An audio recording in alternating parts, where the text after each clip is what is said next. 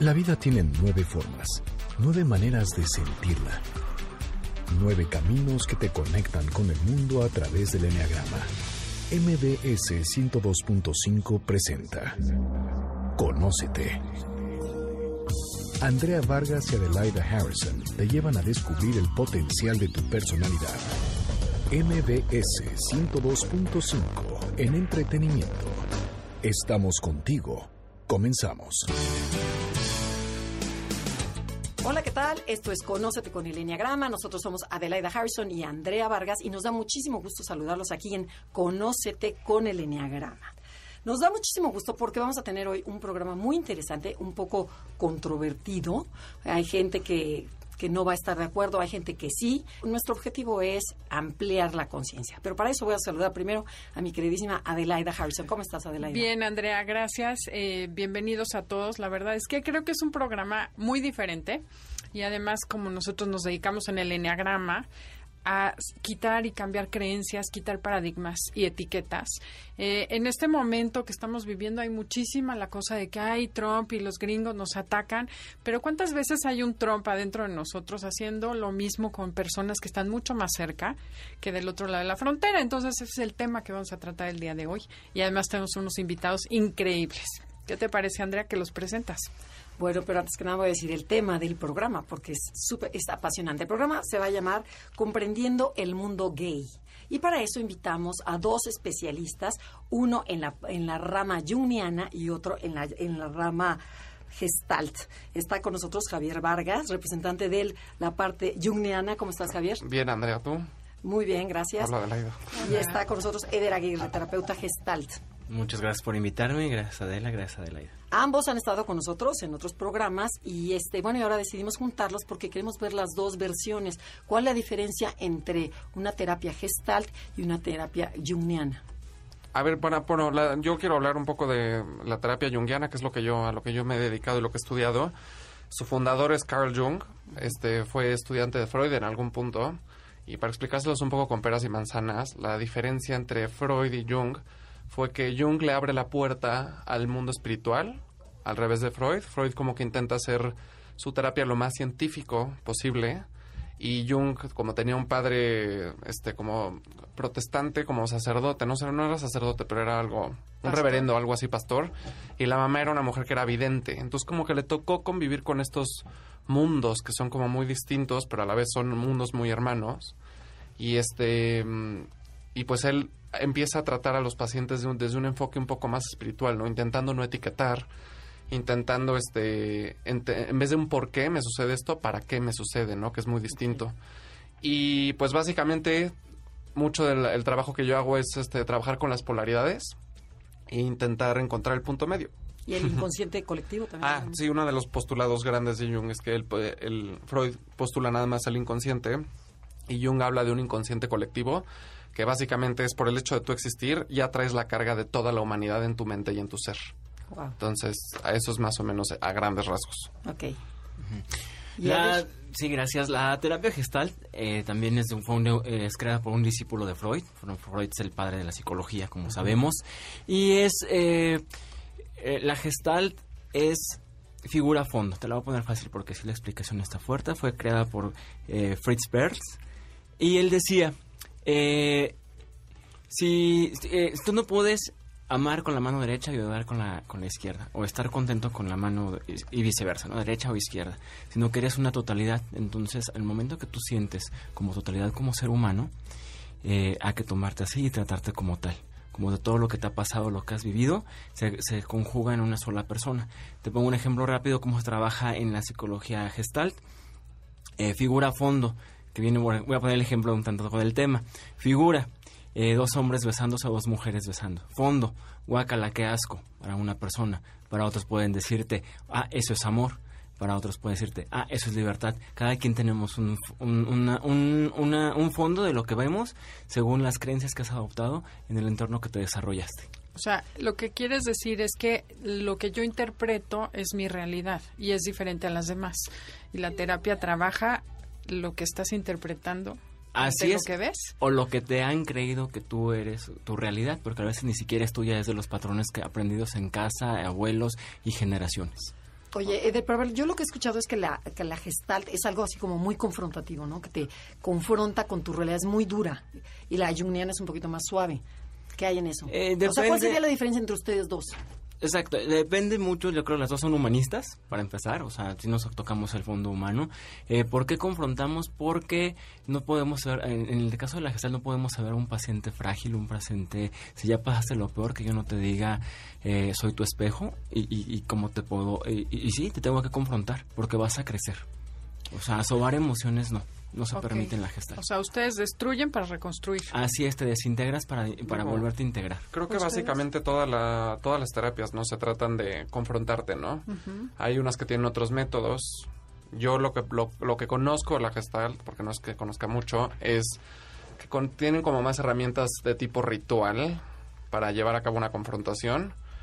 Y yo en lo personal, pues este, ahora sí que vas confrontando conforme el paciente lo vaya necesitando, ¿no? Al tiempo y al momento del paciente. Yo no puedo llevar al paciente a donde no está listo para ir, ¿no?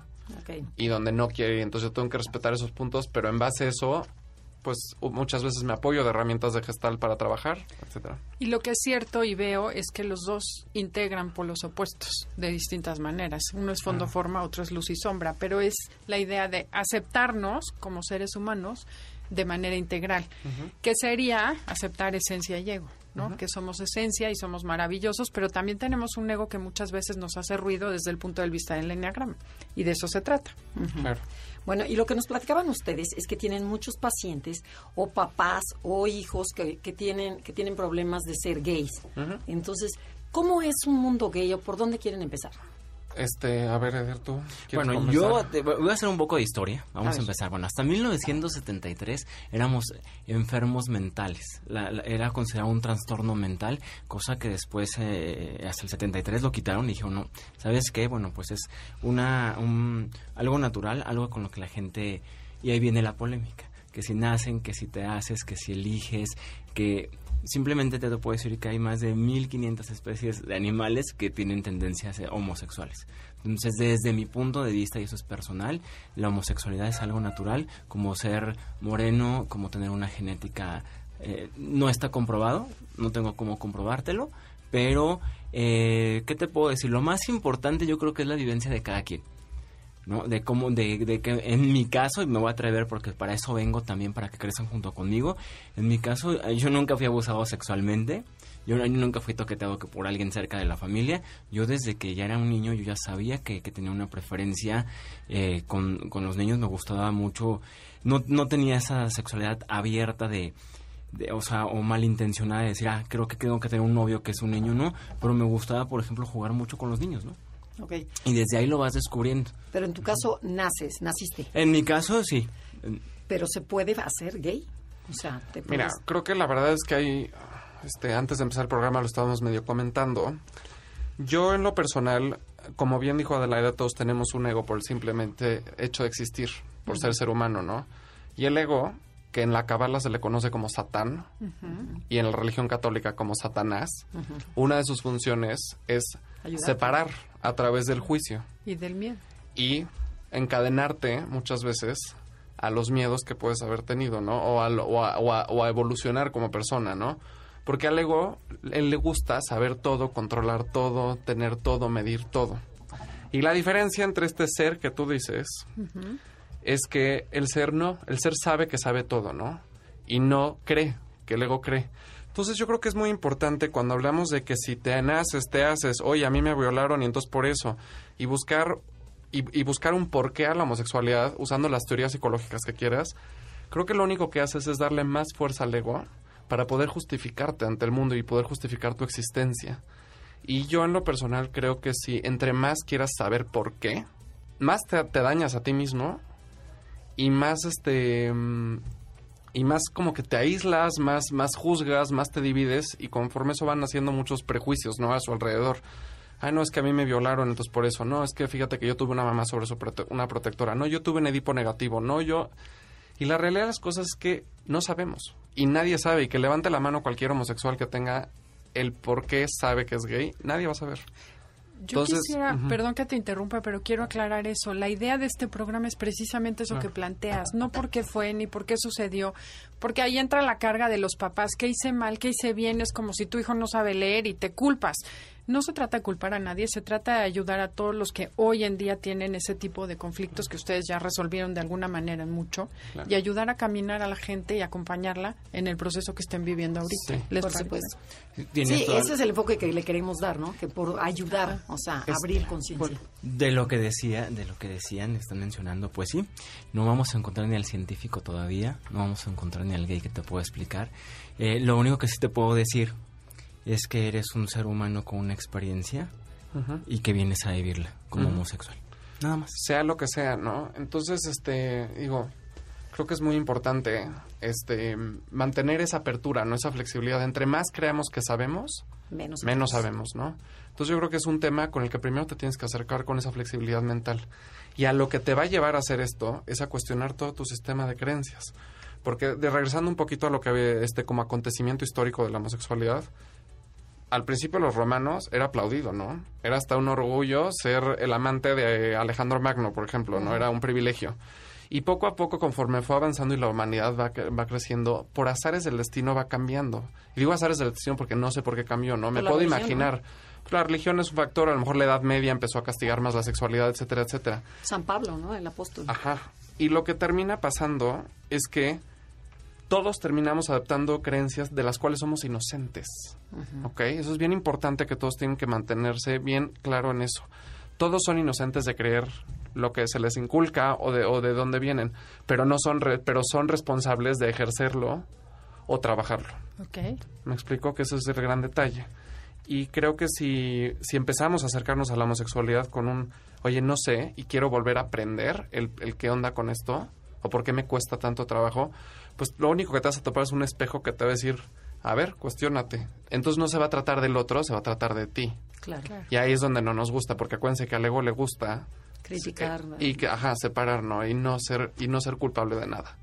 Tú eres el que me incomodas, entonces tú vete para allá. Tenemos que ir a un corte comercial, no se muevan. La verdad sí, porque es un enfoque totalmente diferente y eso es lo que queremos.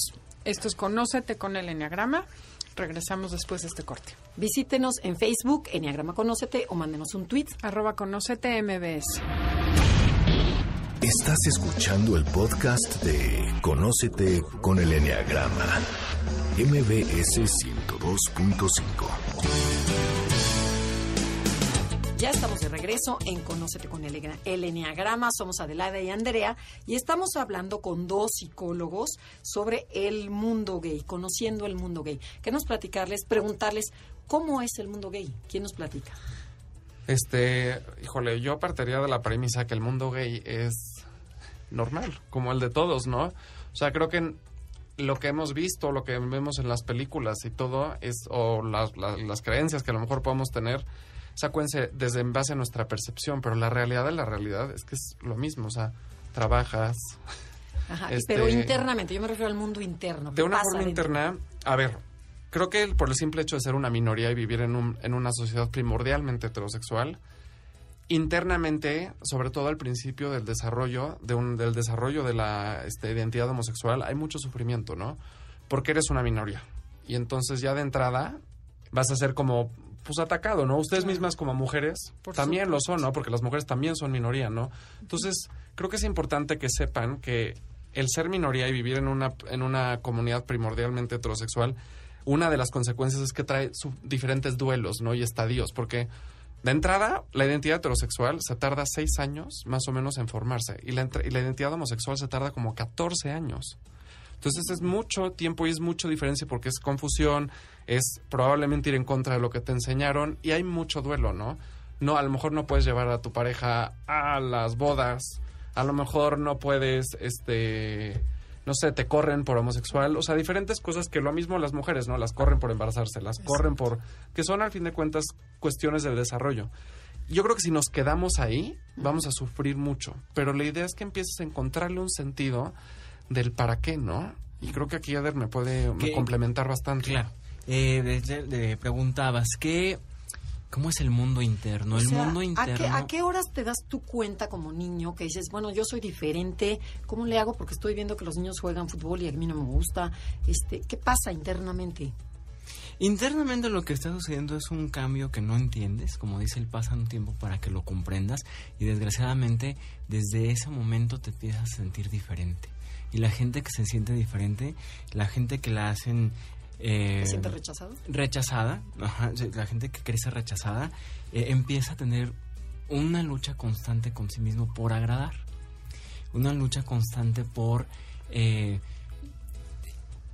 y por más que nada por tu culpa, por ampliar una culpa que todos los homosexuales, la mayoría, no voy a generalizar, no es exclusivo nada más de la gente homosexual, eh, crecen con mucha culpa porque decepcionaste que a tu papá, decepcionaste a tus hermanos, eh, ya no vas a tener generaciones, no vas a tener hijos quizá. Entonces se crece con mucha culpa. Así se crece en el mundo homosexual. Y lo malo que nadie te ayuda. Porque, voy a poner un ejemplo. Eh, ahorita hay una puesta en escena de un, mm, eh, un bailarín que no era homosexual, pero que le gustaba el ballet. Billy Elliot. ¿o? Exacto. Entonces la gente nos hemos eh, eh, dedicado a separar eh, hasta los temas de conversación, hasta en el kinder, ¿no? Los colores. El rosa es de niños, eh, el de niñas, el y pues uno que está en la mitad dices, bueno, sí, soy, eh, eh, tu identidad eh, de género, de que dices, tengo que reconocerme como niño porque tengo todas las partes y los genitales como niño y, y reconocerlo también una niña, desde ahí se empieza, de que, ok, vas a seguir siendo niño, porque mucha gente no se quiere, ni siquiera sabe dónde va eh, como homosexual. No sabe si quiere ponerse senos, no sabe si va a ser transgénero, no sabe si va... Entonces una serie de confusión que si lo tomas mal y aparte que en tu casa, dentro de tu hogar, hay un tabú y nadie se acerca a ti. Y, me regreso al ejemplo que les decía. Eh, ¿Cómo nos gusta fabricar a gente infeliz dentro de casa? En serio.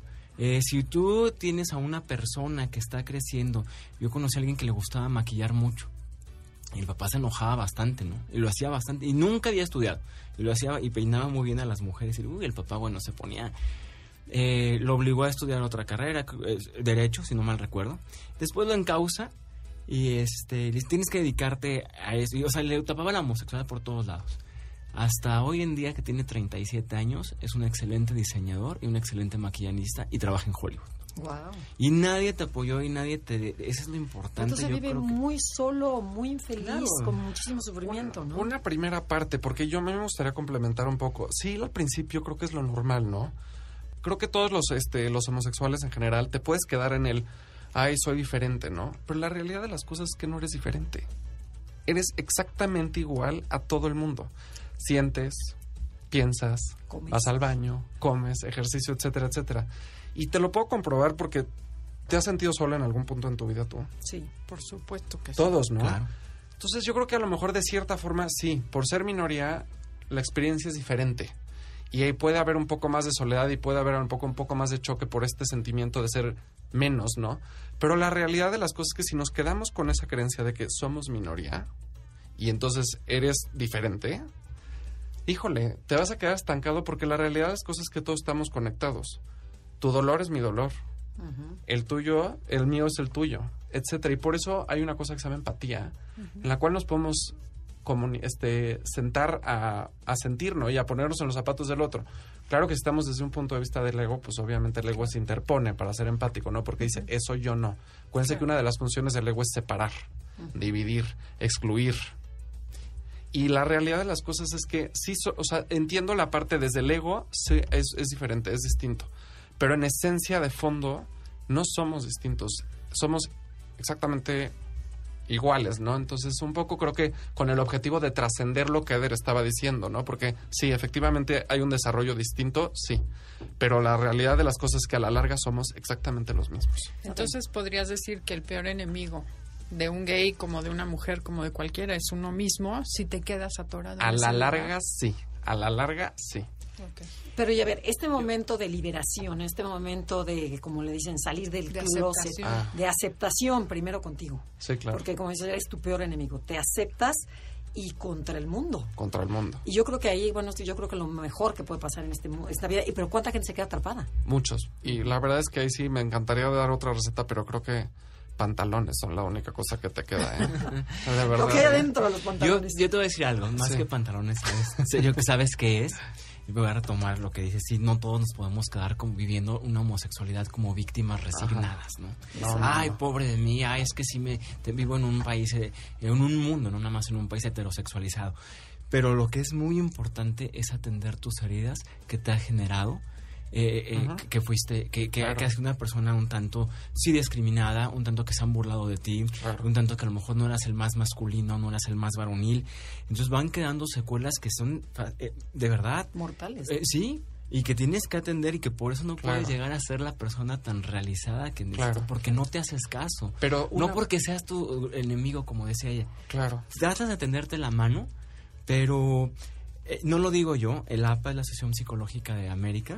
Eh, ellos dijeron que los- nosotros los somos eh, eh, los homosexuales teníamos que tener y los psicólogos teníamos que atender de una manera diferente a los homosexuales. ¿En qué sentido? En ayudarles más porque los efectos de un homosexual sí son más traumáticos. Sí. Porque está creciendo a fuerza con una etiqueta que no quiere, porque se ha enfrentado desde los cuatro años a, a recibir represiones. Claro. A, a- las personas que te debieron de haber amado más, que son tus padres, se hacen los tontos y no tocan ni siquiera el tema. Claro. Eh, tus compañeros del colegio, sobre un, ahorita ya tiene nombre. ¿no? Antes era el acoso escolar, los niños eh, o las niñas lesbianas, ahorita ya hay una apertura, ya hay niñas que juegan fútbol. Antes veías a una niña co- corriendo en nuestra época, 85, 90, atrás de un balón y decían, ah, es que va a ser lesbiana. Y las etiquetas constantes, entonces, ¿qué es lo que no nos deja vivir? No, no es porque, eh, exactamente, porque nunca nos hemos hecho caso, porque tenemos muchas heridas abiertas, porque las personas homosexuales hemos pasado por una serie de, de discriminación por los, como vuelvo a repetir, por los que más te deberían de haber amado y que no te sientes pleno a la hora de, de- de que tienes que hacer una lucha constante. Yo entiendo mucho ese punto, pero creo, como dice Javier, que no es exclusivo.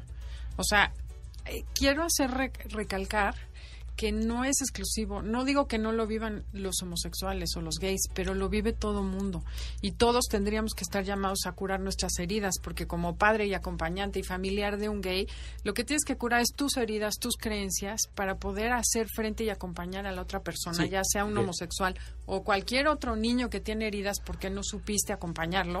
Definitivamente si no es exclusivo de todos tenemos heridas, pero usted digo que las de las personas, y digo, no lo digo yo, de- de- las dice una asociación de la salud men- o sea, Claro. mental, eh, que, que sí tenemos un, un poquito más de acentuado momentos traumáticos constantes, parecidos, no voy a decir igual, a los de una violación, Claro. de un accidente fuerte, de ese Sí, tipo de me ese refiero. nivel. O sea, se de ese nivel más. son Lo que más yo quiero marcados. hacer conciencia es de que son iguales. O sea, me encanta Claro. la idea de decir son personas únicas. Pero Igual que ustedes como, como psicólogos, cuando te llega al paciente y que ves a un niño que, que tiene las tendencias gays, este, ¿cómo, ¿cómo lo ayudas? ¿Cómo lo fortaleces? ¿Qué le, qué le dices? A ver, primero- Pero no nos contesten porque nos tenemos que ir Ah, a un corte comercial. ok. Esto es Conócete con el Enneagrama. Comuníquense a través de Facebook Enneagrama Conócete y Twitter arroba Conócete MBS.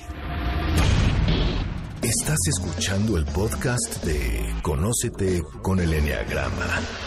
MBS 102.5. Ya estamos de regreso con Javier y Eder, psicólogos especialistas, uno en Gestalt y el otro jungiano, este, sobre el tema de los gays. Estamos, estamos explorando el mundo gay. Y a ver, yo te preguntaba, Javier, eh, hace un ratito, por ejemplo, si yo soy una mamá que descubre que su hijo tiene unas tendencias que digo, bueno, en, mi- en la escuela se están burlando de él, lo están bulleando, lo están rechazando. Yo como mamá, ¿qué tengo que hacer? ¿Cómo le refuerzo esta autoestima para que no se me crean la- lo que dice Eder, esas eh, este, heridas de la infancia que, bueno, que son irreparables? Claro. Entonces, y me estoy dando cuenta porque tengo conciencia, porque escuché el programa, que digo, tengo que hacer algo. A ver, yo creo que primero hay que entender que la vida del hijo, primero esas heridas por las cuales está atravesando, para algo le tocaron, ¿ok?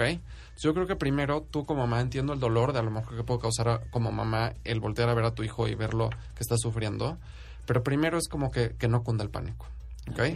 Primero tranquilizarte y empezar a ver la realidad por las cosas. Eso implica voltear a ver a tu hijo como es realmente, ¿no? Y tener un acercamiento real, sin expectativas, sin ganas de que te conteste otra cosa y acercarte desde un lugar donde hay un apoyo incondicional. Porque a, a mucho, muchos de los problemas que sufren los gays es que hay muchos dobles mensajes, ¿no? Este, no, a ti sí te acepto, pero, Pero- pero con tu novio no. Ajá. Es un doble mensaje muy pinche, ¿no?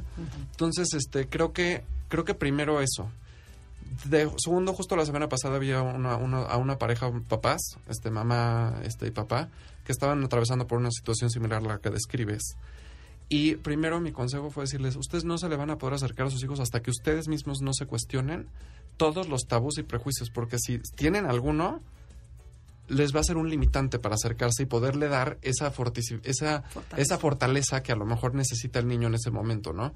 Porque sí, como dijo Eder, ¿no? Esas heridas que a lo mejor traen todos los niños, muchas veces, este, una de las causantes es que no hay apoyo atrás, ¿no? Se sienten solos y la mamá y el papá, que a lo mejor en ese momento deben de estar haciendo el papel de reforzar, no pueden porque tienen creencias que los limitan, Claro, de las cuales son inocentes, pero hay que trabajarlas. claro. ¿Me explicó? Primero hacerte responsable de ti. de ti, de, hace cuenta como te, como te dicen en el avión, ponte primero la mascarilla tú primero y luego la del niño, Ajá, así. ajá.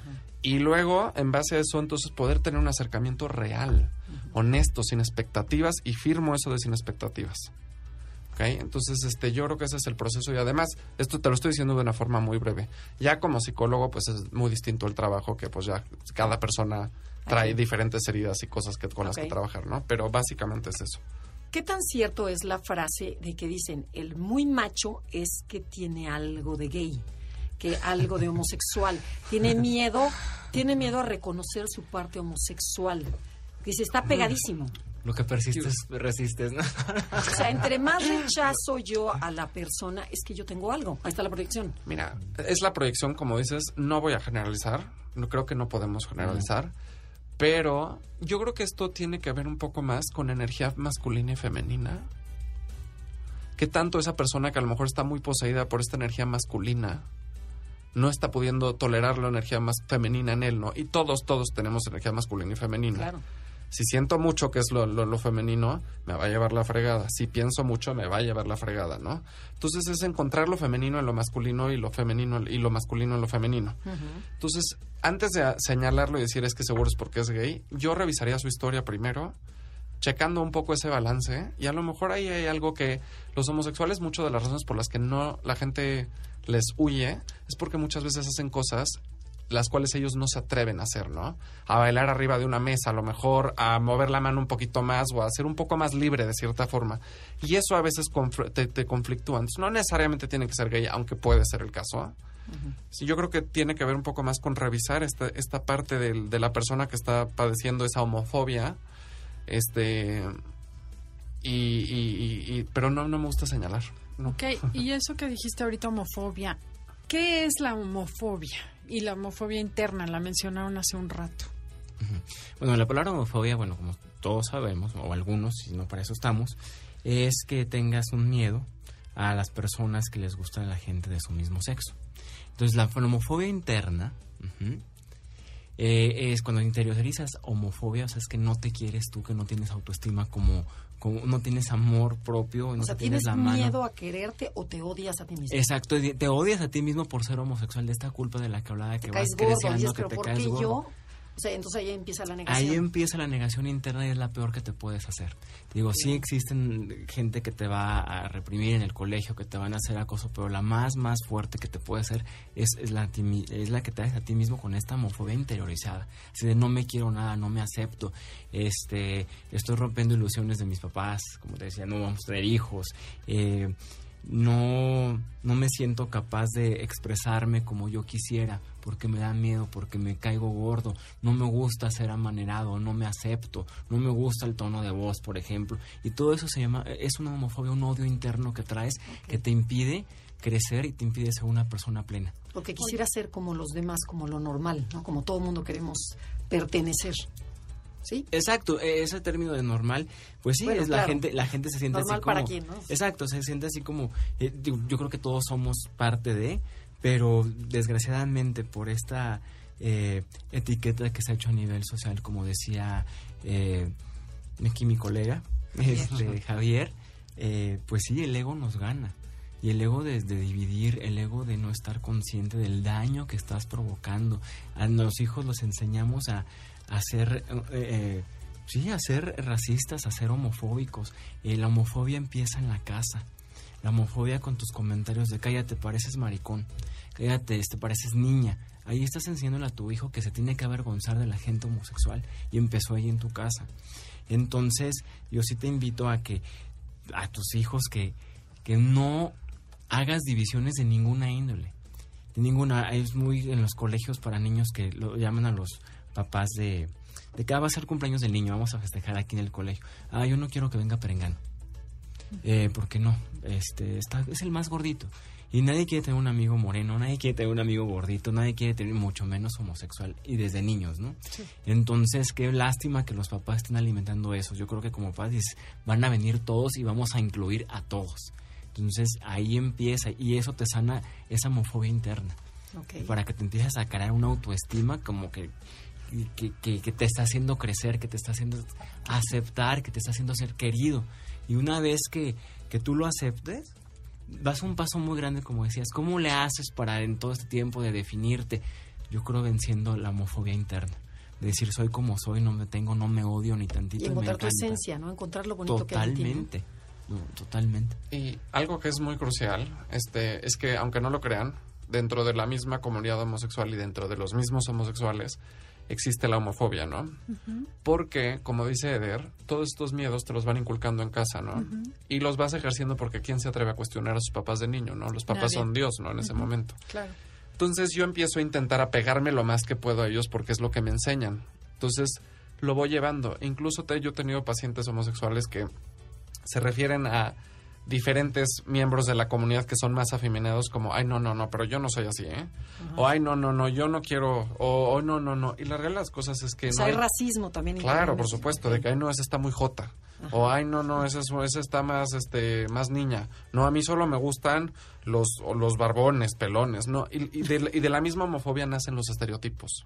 Okay. ok, entonces no, están los que son como travestis, ¿no? O están los, los twinks, o están los, este, díjole, hay tantos términos que usan para describirlos, este, que, que es, es producto de la misma homofobia, ¿no? Y la realidad es que, es que no, hay, no hay tintes. Okay. Eres o no eres, punto, punto, ¿no? Eres heterosexual o no, punto. Oye, y Entonces, una pregunta, ¿te cachas a ti mismo homosexual Ajá. desde el día uno o no?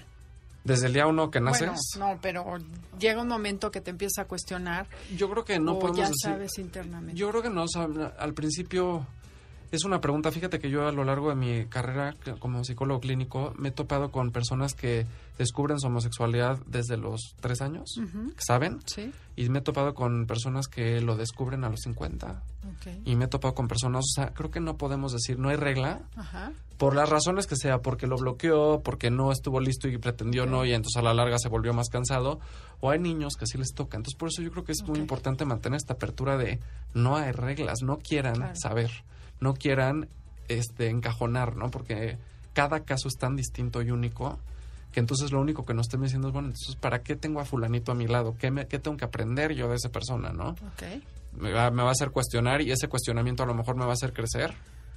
O me va a hacer enojarme, amargarme y a lo mejor hasta producirme una propia enfermedad física, ¿no? Por supuesto. Entonces, Pero bueno, es- pero ¿qué opinan, por ejemplo, de estas personas que son homosexuales, que estoy consciente que soy homosexual, pero por cubrir las apariencias me caso, tengo hijos y después, como tú dices, a los 50 años ya no aguanto más, salgo y mis pobres hijos son los que la sufren? yo, este, yo contestaría Ahí- que... perdón, ahí Sí. tienes un ejemplo de una persona exactamente con una homofobia interna tremenda, ¿no? Tenía Ah. un pavor, un medio que tuvo que casar para contemplar a los Ah. demás. O sea, tratar de convencerse a sí mismo pero yo, que no. pero yo, cuando me dices qué pienso de esa persona, híjole, pues le tendría nada más mucha compasión. No, no, por no. lo que ha sufrido internamente. porque no me atrevo ni a decir ni a señalar el por qué lo hizo, ¿no? En ese momento a lo mejor lo hizo porque es lo que podía, como Claro. mecanismo de supervivencia. Ok. Entonces no pienso, no, la verdad es que sí, sí digo, es un marica y se llevó la fregada entre las patas a la señora y lo pues quién soy yo? Me Claro. pone en una postura medio pinche y arrogante que no me corresponde. Entonces, Que es lo bueno, que ya está te- saliendo el psicólogo. Bien. Sí. es lo que yo les, mencionaba. Eh, el retener tus emociones, el, el no enfrentarte a ti mismo, el no, el no reconocerte te va a llevar a...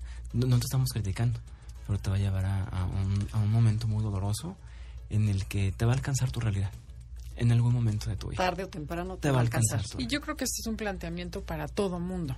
Pero otra pregunta que tengo para después del corte, por ejemplo, hay mamás de niños de 14, 15 años que he oído y soy muy ignorante en el tema que dicen es normal que exploren las dos sexualidades o los dos eh, aspectos y no están definidos. Entonces es normal que incluso tengan experiencia homosexual y después Antes decidan de- que son heterosexuales. Sí. ¿Qué le dices a esas mamás que están con un hijo en esa transición? Porque también leía un artículo el otro día que salen muy pronto del closet y luego ya se quieren regresar. O sea, se declaran en un sentido o en el otro sin Claro. tener certeza. Claro. Vamos a un corte. Esto es Conócete, porque si no, Andrea me ahorca. No, nos, nos ahorca la, la productora. Si le está interesando el, el programa y nos sintonizaron a la mitad, eh, métanse a la página eh, www.enneagramaconocete.com o a la página de la estación que es, Es Noticias, MBS o si no en iTunes, Enneagrama Conócete. Estás escuchando el podcast de Conócete con el Enneagrama. MBS 102.5. Estamos de regreso con Javier Vargas, terapeuta junguiano, y con Eder Aguirre, terapeuta gestalt, hablando y explorando sobre el mundo gay. Adelaida tenía una pregunta buenísima. Lo que pasa es que muchas personas, mamás, han comentado que no saben qué hacer si su hijo tiene 13, 14 años y está explorando, o 16, 18, no sé, yo no tengo idea del tema, y explora homosexualidad o no, y que conozco otra señora que tiene una hija que se declaró gay mucho antes de estar definida y después empezó a dudar y también le causa muchos trastornos sociales y bueno, si no sabes, no decidas. ¿Qué, consejo le das a una mamá que tiene un hijo en esta situación? A ver, creo que en la adolescencia es adolecer, ¿no? O sea, vienen cambios de por medio. Y hay que partir de la premisa en que sí, todos, aunque seas hombre, cromosoma XY y mujer XX, tienes este parte de mujer y parte de hombre, ¿no? Desde el un mismo feto es andrógeno por mucho tiempo, ¿no? Como que no se sabe qué onda. Entonces, empezando a aceptar un poco esa parte, creo que es importante que la adolescencia de eso se trata, de descubrir un poco quién soy. No nada más a nivel sexual, sino a, a- y de preferencia sexual, sino, oye, ¿quién soy? ¿Qué me gusta? ¿A ¿Qué me quiero dedicar? Este, quiero esto o esto. A veces, y los adolescentes, si te das cuenta, cambian de opinión y de gustos a cada rato. Cinco minutos. Y por eso el mismo DSM4 es muy no es no es tan tan este híjole tan punitivo tan duro con adolescentes. Siempre te pide si es adolescente en caso de ser adolescente contextualízalo no porque el adolescente la naturaleza es que va cambiando. Entonces por qué a unos les entra por ahí y por qué a otros les gusta por otro lado no sabemos eso sí hay que primero hay que partir de ahí. Ahora qué pasa si está atravesando yo como mamá una vez volvería a mi técnica que dije de que no cunda el pánico. Primero y deja que tu hijo explore libremente y lo único que yo creo que te diría a ti como mamá es apóyalo incondicionalmente porque no lo está haciendo por molestar está descubriéndose como tú alguna vez te intentaste descubrir a ti misma. Entonces hay que ser empáticos no yo sé que los papás a veces hay pero cómo si lo dejo que no sé qué es su vida aunque sea un niño es su vida y él sus experiencias son van a ser sus mejores maestros. Entonces creo que es importante nosotros como papás apoyar incondicionalmente cuidarlo obviamente con un ojo encima, pero dejando que él deshaga y haga lo que tenga que hacer para llegar a ese conocimiento de quién es, porque si no a los 50 años, entonces va a salir del closet, supongamos, y entonces te vas a dar un paro cardíaco, pero ¿cómo? Si es tapar con un sol el sol con un dedo y como dice Eder, ¿no? Eventualmente tu historia te alcanza. Si yo tapo el sol con un dedo, me voy a quemar. Entonces, creo que ese es un También poco es la- importante, me voy a intervenir en la pregunta que haces, es intervenir, eh, que, que puedas intervenir de que, que te fijes qué relación tienes con tu hijo, cuál es la comunicación. Últimamente está muy de moda que los papás, como tu hijo no te puede agarrar bofetadas, como tu hijo no te puede eh, decir groserías porque supuestamente hay un respeto. o decir que no, no. incluso. Exacto, de repente te dan unas alertas para que te asustes, ¿no? Creo que soy gay. Y ni siquiera de verdad lo está haciendo, o, o es como los chicos cuando empiezan a reprobar, como acá, mi Claro. mamá, disfruto un chorro cuando te enojas y vienes a firmar aquí mi boleta, ¿no? Ajá. Y ya, y ya te jodí, ¿no? Es mi forma. Entonces, aguas. Hay veces que sí, como dice eh, Javier, si tú lo quieres, eh, acercarte, y si- dale chance. Dale permiso y qué padre que te digan lo que decidas hacer y ahí voy a estar. Ahí te voy a estar entregando mi amor, pero que estés seguro. Y también, como decías, ¿y te quieres regresar? También. También te voy a estar esperando con cariño lo que quiero que seas pleno y que seas feliz. Y que si te gustan las dos cosas, que eres bisexual, bueno, pues también. Nada más la onda es que tú saques todo tu potencial interno como ser humano y que vengas a brillar esta vida. Invítate a ser feliz, a, a- enseñar a ser felices a los demás. Eh, yo creo que la gran parte del miedo que tenemos la gente es al rechazo, esa que a mí me decía una persona, una mamá de un homosexual en, en terapia, me dice, yo no estoy preparada todavía para ser una mamá de un homosexual. Le dije, ¿tampoco estabas preparada para ser mamá? Le digo, "¿Y qué? eso no te va a hacer ni mejor ni peor persona, despierta. O sea, te está hablando, te está dando troncazos fuertes tu capacidad de amar. ¿Por qué no la desarrollas? Porque hay muchas frustraciones, ¿no? Porque ya no voy a ser abuela, porque... Sí, y yo empatizo con ella, así se le rompió una ilusión. Estamos de acuerdo, no estamos diciendo, ay, no, eh, tranquilízate. Y sí, sí, es verdad. Y podemos vivir ese duelo también como mamá de que, híjole, a mí sí me hubiera gustado verte que, ca- casado con otra persona de, de tu género. Pero sabes que, que te amo tanto que voy a respetar tu vida. Así es, es que eh, esta, esta forma de, de, de si no implementas, yo se me voy un tanto al amor, así como le decía Jung, se agarró de cosas espirituales, es verdad. Tú fíjate, o sea, ahorita en el tema religioso, bueno, ni para tocarlo, porque no, no queremos, yo no quiero ni lo estamos aquí crear polémica, pero nada más fíjate eh, eh, cómo te habla la vida, cómo te está amando la vida. Y quédate con eso, y que tú eres parte de ella, y no es lo que tú hagas con la o sea, no es lo que la vida haga de ti, es lo que tú puedes sorprender a la vida, aceptándote, queriéndote, y, y, y todo empieza en la familia, en serio. Y, el, y, y es como te decía, si tú acercas a un hijo homosexual, le tiendes la mano, obviamente no va a tener tantas heridas como las que yo te hablaba. Obviamente va a tener una confianza en él, un- le vas a apoyar lo que a él le gusta, de que, ah, este, si lo ves amanerado, ah, bueno, pues déjalo, él es así. No te voy a intentar de que, espérate, aquí no, siéntate. Controla esa mano. Exactamente, y ahí lo estás, y, y creces un reprimido, creces con mucho odio, creces no siendo tú. Entonces, papás, eh, crezcan para que puedan con el, con el, con el, con el hijo homosexual que yo creo que es igual que su otro hijo, y, y- y van a crecer mucho como, como familia. Bueno, otra cosa que me surge, la culpa de los papás cuando descubren que tienen un hijo gay. No, yo les diría, no son pero, culpables pero de ¿por qué nada. culpa? No. O sea, ¿se sienten culpables? Hay pues casos. mira, es que yo tengo una amiga, ahora sí la amiga de la prima no, que decía es que qué hice mal. Ah, O sea, es parte de la homofobia, pero a ver, Es, es estas ganas de decir qué hice, ¿no? No Ok. hiciste nada. ok, Exacto. eso es lo que quería que dijera O sea, un psicólogo, no, hizo- yo. no, no Nada. nada.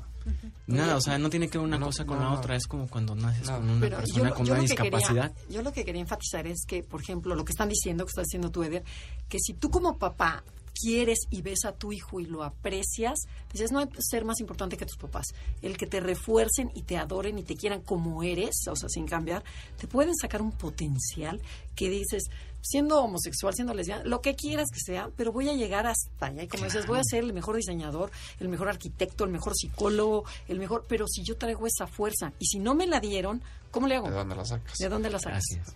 Dale. Terapia. Yo te dije primero la primera Terapia, parte. exactamente. Luego ya les toca su chamba a ustedes. Este, yo la verdad es que digo, eso nas- tiene que nacer, creo que es, nace de, de muy adentro de las personas ese entusiasmo de ir a, a querer seguir creciendo.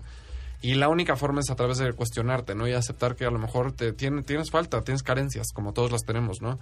Pero pues yo creo que para esto el inconsciente es muy sabio y se va agarrando muchas veces de varias figuras o de varias personas para ir sobreviviendo.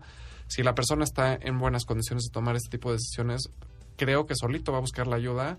La terapia es una gran herramienta. ¿El enneagrama? El enneagrama, por supuesto, es buenísimo el enneagrama. Buenísima herramienta. Yo creo que eso, a través de ese tipo de cosas y empezar un poco con humildad a decir, oye, pues chin, yo a lo mejor me cuesta trabajo sentir cercanía con las personas, ¿no? Entonces, empezarme a acercar por ahí a través de lo que tengo, porque eventualmente nadie se puede cuidar mejor que tú a ti mismo.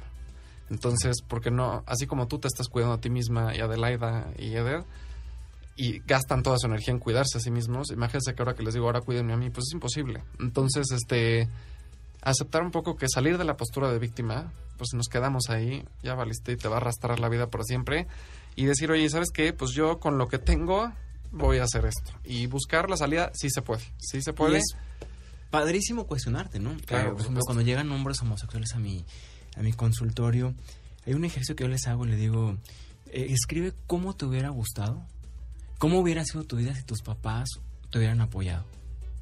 Híjole. Y, los pones a llorar. Exacto, no, no es de que se pongan a llorar. Y yo le digo, ahora eres un hombre. Ya hazlo. Ajá, ahora tú hazlo. Ahora tú hazlo, porque si vas a poder, no tuviste esa autonomía que te, que te tenían que haber forjado tus papás. Y, y, es reconocer a las carencias que dices, pues sí, crecí un tanto descubierto, crecí un tanto sin esta autoestima de poderme reafirmar como él, pero ¿sabes qué? Sí, como ya no darle el poder a tus papás de que es que como no me cuidaron ni quedarte como víctima. Ni a tus papás ni a la yo ya sociedad. soy un hombre, lo reconozco y me puedo ayudar.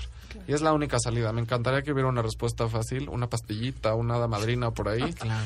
Pero lo siento, no, no es fácil. Bueno, y, a ver, y ahora va al revés. O sea, el homosexual, ¿cómo debe de entender a los papás? ¿Cómo debe llegarle a los papás? Porque los papás también jugamos un papel bien importante, que también vivimos en un mundo con unas creencias que hemos vivido a los 40, 50 años y de repente te llega el moconete o la moconete y dices, ¿qué es esto? Destruiste mi mundo. Entonces, ¿cómo, cómo le ayudas también a los papás? creo que es muy importante. Porque también hay que entender ese mundo de sufrimiento porque ambos sufren. Por supuesto, yo y qué bueno que lo sacas porque muchas veces como el homosexual es la víctima, entonces toda la atención va para él, ¿no? O él se, se para en la víctima y entonces los papás son los malditos. Y la realidad de las cosas es que no hay malditos, ¿no? Porque porque soy gay, pues, no sabemos. Entonces, ambas partes primero entenderse, ¿no?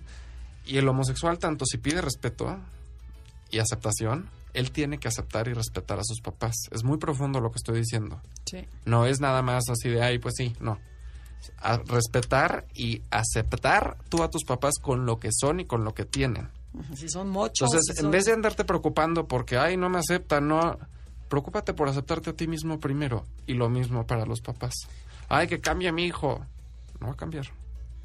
Entonces tú volteate a ver y trabájate para que entonces puedan llegar a un common ground, un, un, este, punto en terreno común. Un, terreno punto en de encuentro. Un punto, ajá, un punto de encuentro.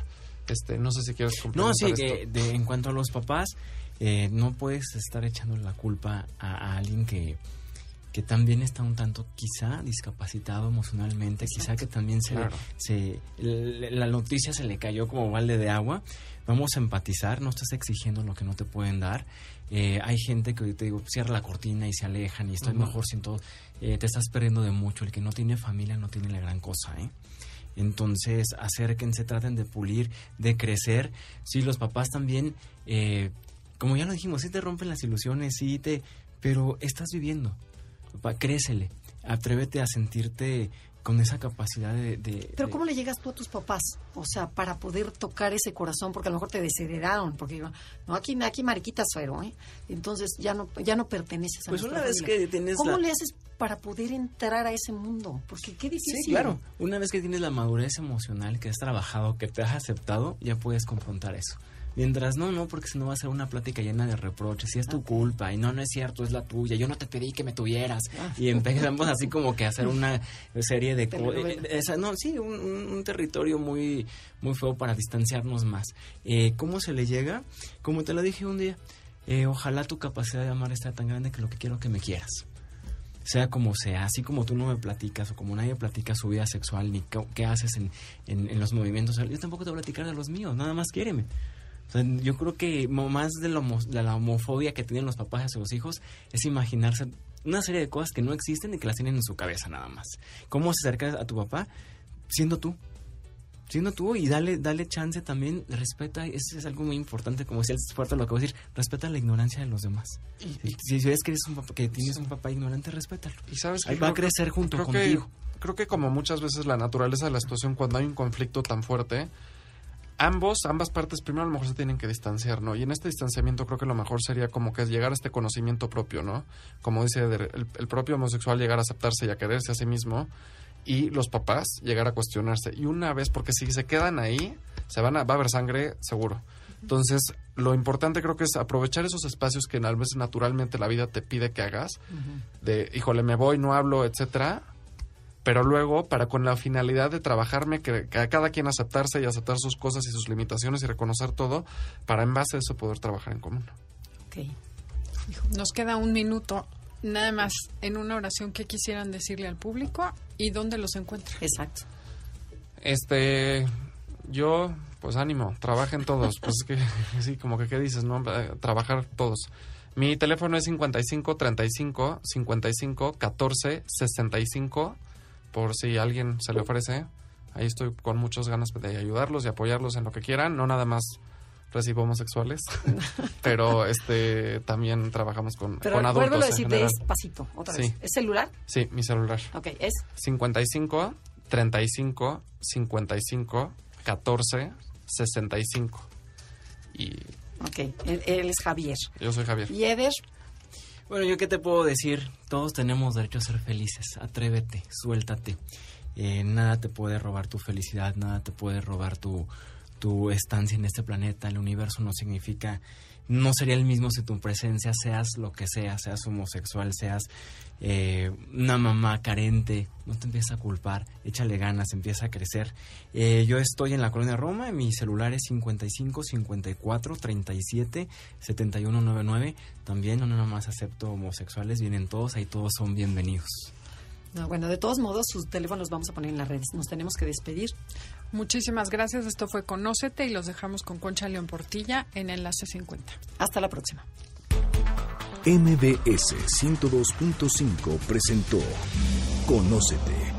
Andrea Vargas y Adelaida Harrison te esperan en la siguiente emisión con más herramientas para descubrir tu personalidad a través del Enneagrama. MBS 102.5 en entretenimiento. Estamos contigo.